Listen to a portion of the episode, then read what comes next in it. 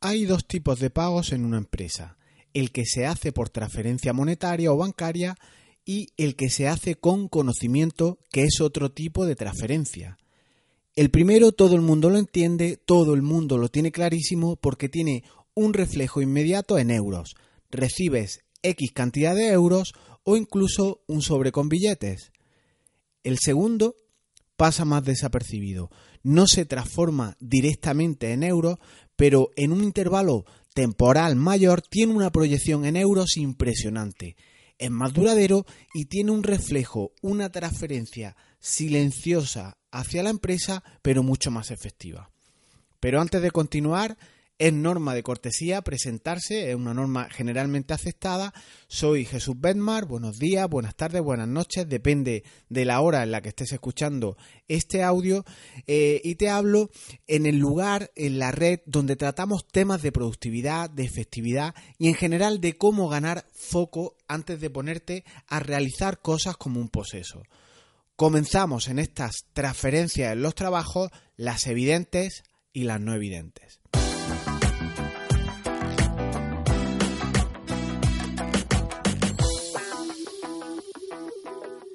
La empresa, el autónomo, una sociedad, etcétera, son muy diferentes en relación a la, a, la, a la, organización, a las entidades que hay en la vida pública, a las administraciones de todo el tipo que sea, tanto ministerios, concejalías, diputaciones, ayuntamientos. Y en las primeras hay algo que me encanta, y es el hecho de que en la empresa hay empresarios que tienen la virtud de no solo pagar mediante transferencias bancarias a sus trabajadores. Mil euros, dos mil, tres mil, cuatro mil, la cantidad que quiera que sea que ganes. Además, existen otros pagos no dinerarios, como digo, que algunos empresarios aprovechan en, su, en sus organizaciones y es el conocimiento. Las personas que saben que tienen conocimiento en determinadas habilidades y aptitudes son rentabilizadas por las empresas. Es una ventaja del mundo privado. Y no siempre tienes que pagarle más a tus empleados. De hecho, las personas que trabajan en tu empresa se sentirán genial por aportar eso que conocen y que pueden ayudar al crecimiento, al mantenimiento de la empresa. Por contra, en la vida pública, no siempre los dirigentes están preparados para valorar cosas distintas o que sean diferentes a una nómina o un salario de los empleados públicos. La máquina de la burocracia es tan pesada en moverse que hace que todas estas ideas, ese pago del conocimiento, resulte irrealizable. Quieren, y no digo todos, pero normalmente los dirigentes de lo público quieren que no hagan mucho ruido, que te portes bien en tu silla, que no cambien las cosas, quieren presencia, que no presencialismo, que no presidencialismo, quiero decir, quieren que aplastes tus partes nobles en la silla y ahí se mantengan. Por tanto, tenemos una clara manera de pagar en una empresa. Con dinero, esta parte la entiende todo el mundo, la hemos comentado ya, el empresario quiere pagar normalmente cuanto menos mejor y el empleado querrá ganar cuanto más mejor. Y la otra manera de pagar una empresa requiere ser más fino, ser más civilino y es pagar con conocimiento. Este pago ya no lo entiende tanta gente y aquí sí que hay que profundizar un poco y si bien en la vida privada sí que hay gente que reconoce e incluso paga esta cuestión del conocimiento, en lo público brilla por su ausencia, al menos en administraciones muy pequeñas. Y no solo no hay que verlo, sentirlo, saber que está ahí ese pago del conocimiento, hay que echar a un lado las urgencias y empezar a trabajar en este pago con conocimiento que es lo importante de verdad. Imagina que tú en tu empresa, sea del tipo que sea, haces tareas de todo tipo. Haces presupuesto, grabas datos del tipo que sean en la aplicación corporativa que tengáis, atiendes al público, atiendes clientes, atiendes proveedores, tienes reuniones, haces PowerPoint, haces complejos informes, complejas hojas de cálculo, etcétera. Da igual lo que sea lo que te dedicas. Este tipo de trabajo es un producto mínimo viable, es ese trabajador mínimo viable es por lo que se te paga y no hay demasiada relevancia en, relación con estas tareas o esas funciones que tú, que tú realizas. De hecho, puede que tu jefe esté codo con codo contigo haciendo todas estas tareas, con la única diferencia de que él gana un poco más, la persona que lo gane, o además incluso asume mayor parte del riesgo o todo el riesgo en esta cruzada. No todas estas tareas, con todas las funciones repetitivas, burocráticas, eh, deben de tenerse como anclada. Imagina que apareciera una herramienta que hiciera esas funciones repetitivas que tú haces. ¿Crees que dudaríamos las personas en la empresa si hubiera alguna herramienta, algún bot, alguna automatización que hiciera esas tareas? Yo tengo claro que poca gente persistiría en las empresas. Saca tú tus propias conclusiones. Así que ese producto, esa tarea mínima, es lo justo que tienes que hacer sería como un anuncio de un coche, ¿no? El desde, el cuánto vale un coche desde tantos euros eh, para estipular que si mientras cumplas con esas tareas mínimas tendrás trabajo por ahora. Esto es común en la vida privada, pero no en lo público. Si bien en la vida privada, si no cumples con el trabajo mínimo viable, si no eres un empleado mínimo viable, tienes los días contados. Normalmente eh, prescindirán en la empresa de ti. En lo público todo esto es otro cantar y no voy a entrar en este asunto. Vamos con un ejemplo sencillo que es cómo se vislumbra, se visualiza, se, se obtiene una imagen fiel de lo que quiero decir. Imagina que tú trabajas en una organización, sea del tipo que sea, y tienes datos, tienes información, tienes formación, tienes la posibilidad de hacer y gestionar un proyecto que repercuta a tu empresa, pongamos por caso, 200.000 euros. Te estoy poniendo un ejemplo inventado y te pongo entrecomillado lo de inventado. Igual no es un ejemplo tan, tan inventado, ¿no? Es un proyecto relacionado con financiación europea que reportará a tu empresa unos recursos cercanos a 200.000 euros para financiar gastos relacionados con el ahorro energético. Y esta invención, este ejemplo que te pongo como remoto, como inventado, puede ser la compra, la compra de una flota de cuatro vehículos eléctricos. Adquirir ese inmovilizado te saldrá gratis y te ahorra miles de euros en gasoil, en mantenimientos a futuro, aun a pesar de que esta adquisición de este inmovilizado tuvieras que cofinanciarla o hacerle alguna inversión, la que sea, eh, personalmente entiendo que es una, una compra o un proyecto interesantísimo a realizar. Así que planteado este ejemplo, con algo que en teoría parece remoto, es una adquisición de vehículos por ese importe de 200.000 euros, surgen diferentes alternativas que podrá hacer el empleado en este proyecto. La primera, si tu jefe, si tu empresario, si tu empresa o tu organización no tiene la vista de ver este ahorro, ese proyecto de adquirir cuatro vehículos con financiación europea, algo importante que debes de hacer es dedicarte simplemente a trabajar de la manera más efectiva posible que tú puedas, dejando un poco al lado las expectativas tuyas en relación con las de tu empresa. Así, siempre estarás con tus tareas hechas, por ejemplo, a la hora de marcharte, ganarás tranquilidad, perderás estrés y centrarás un poco más el foco de lo que la empresa va a demandar de ti o de las propias inquietudes que tiene la empresa, el empresario, con respecto a proyectos a futuro, si se realizan o no. Esto tiene la potente lectura, y podríamos hablar mucho más sobre esto, de que alivia muchísimo el estrés porque ves a dónde va tu empresa, ves las ambiciones que tiene eh, el jefe, tu consejo de administración, el grupo que te lideran, lo ves de una manera clara y te, te baja un poco las expectativas y evita que estés frustrado por el jefe o el tipo de empresa a la que trabajas o perteneces. Y si es así, lo único que tienes que hacer es adaptar tus pretensiones, esas expectativas que tú tienes y alinearlas con las de tu jefe.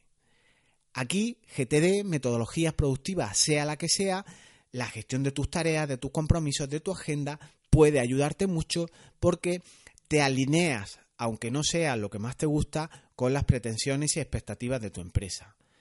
Pero no pidas mucho más, no seas ambicioso, porque si no acabarás frustrado sobre todo si tienes unas expectativas altas, si eres un poco inquieto o si siempre estás buscando eh, la perfección, la excelencia, debes de rebajar todas estas expectativas.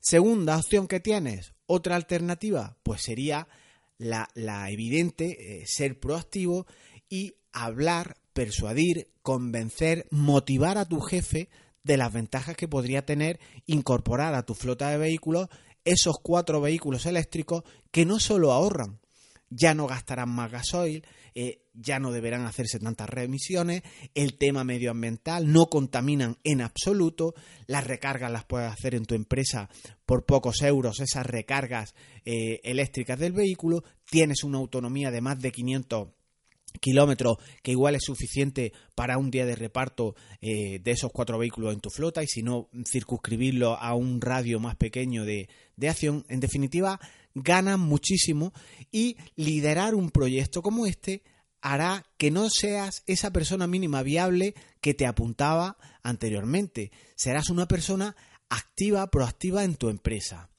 ¿Y esto qué consecuencias puede tener? Si tu jefe, si tu organización lo sabe ver, pues que te catapulta hacia capas más altas de, de, tus propios compañeros, de tu organización, de tu entidad.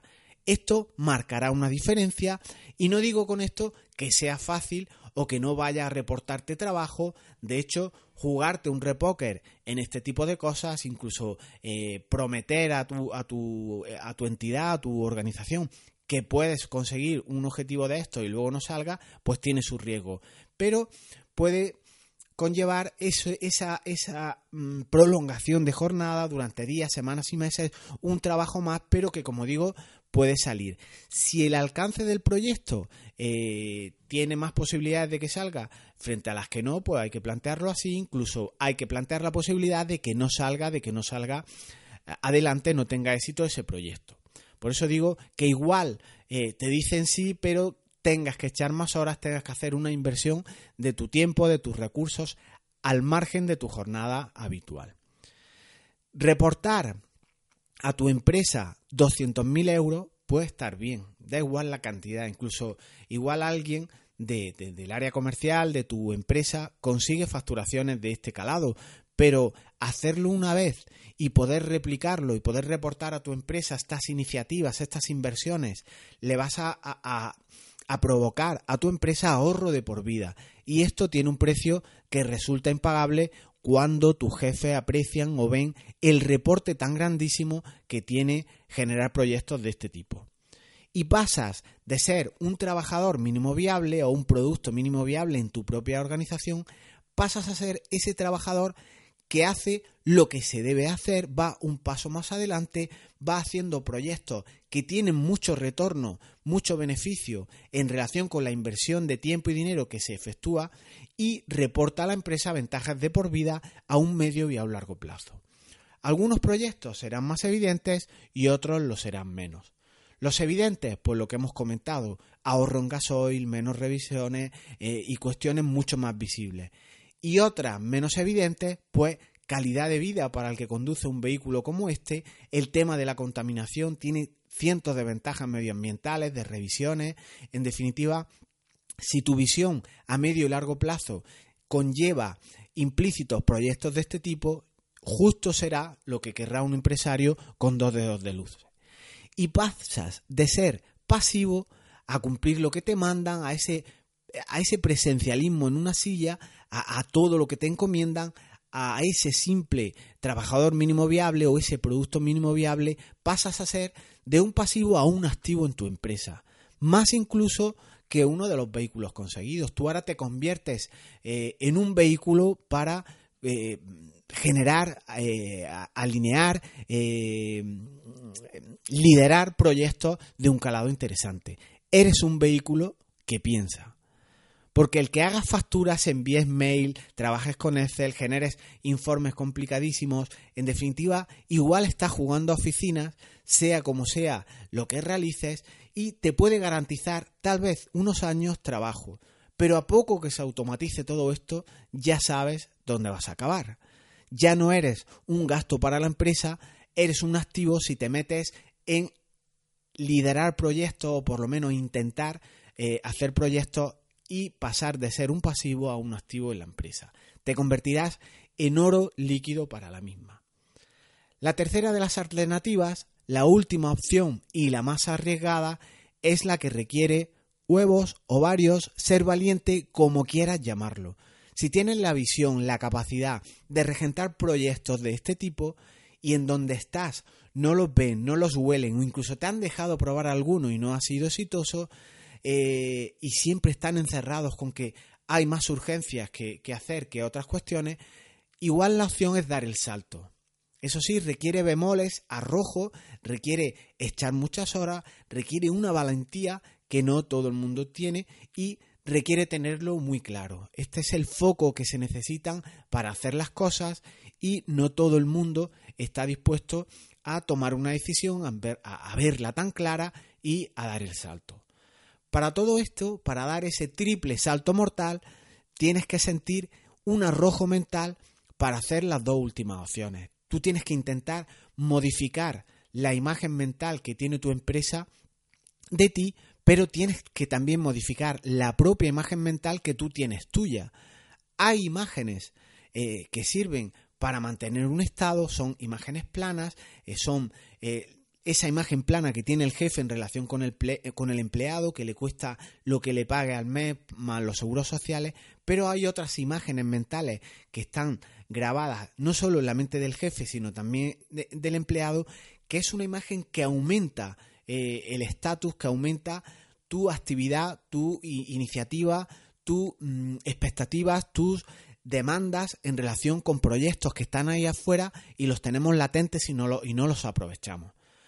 Para, para, para, conservar esa imagen mental que tienen los demás, si, si, las expectativas que ellos tienen no te permiten avanzar, no logras verte mentalmente en esos estados más avanzados eh, porque otros te las limitan o incluso tú mismo, es importante que inviertas tú en tu, en, tu efectividad como apuntábamos en el punto primero. Si estás limitado y no quieres complicarte la vida, que lo que hagas lo hagas lo mejor posible, de manera más efectiva, con menos tiempo, con menor esfuerzo, que puedas irte a tu casa a las 6, a las 8, a la hora que acabe tu jornada y no te quedes prolongando tu jornada por tu inefectividad o porque estás encerrado en una vorágine de trabajo que no acaba de acabar.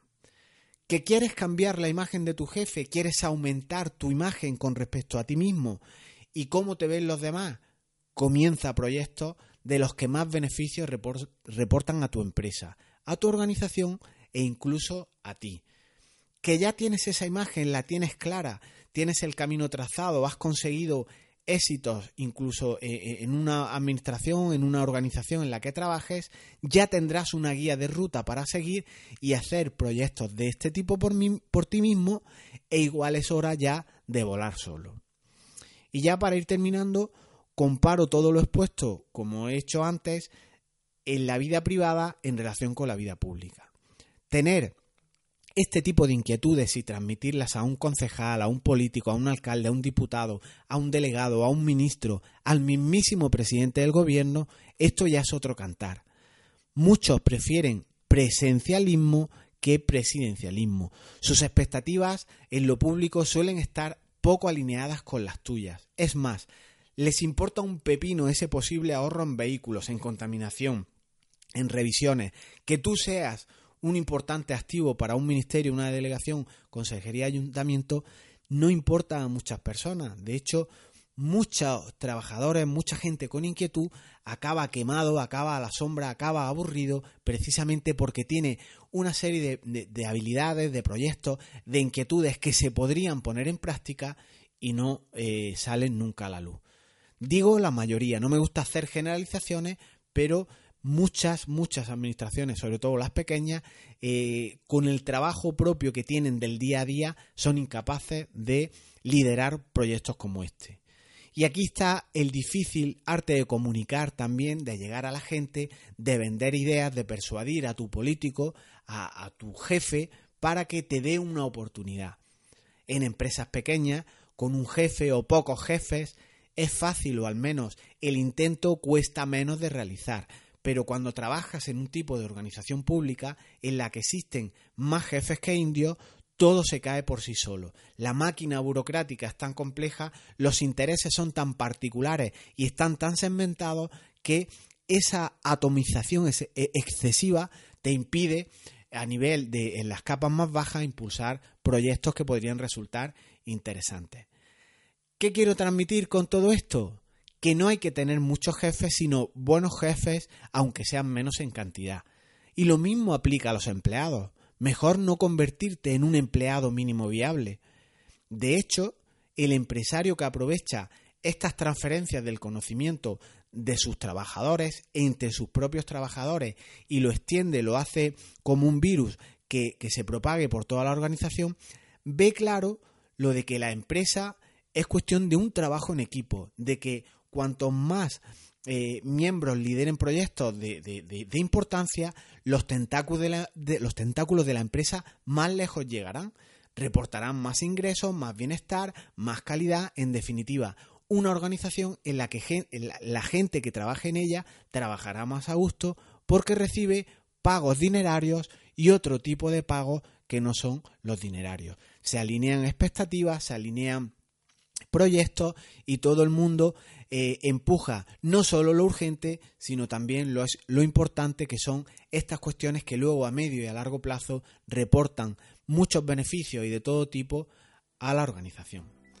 Y dejamos aquí el episodio de hoy. Es una simple llamada a la acción, es una un poco una rebeldía, el anticonformismo a convertirse eh, en un empleado o un jefe eh, pasivo y pasar a ser un jefe activo y todo esto entiendo que es oro líquido, va más allá de las urgencias, se valoran las inversiones en tiempo y en dinero en proyectos de más calado, se, se tiende a buscar o a realizar lo importante y no lo urgente justo eh, en esa capa en las que tiene más implicaciones a futuro estas tareas importantes frente a las urgentes.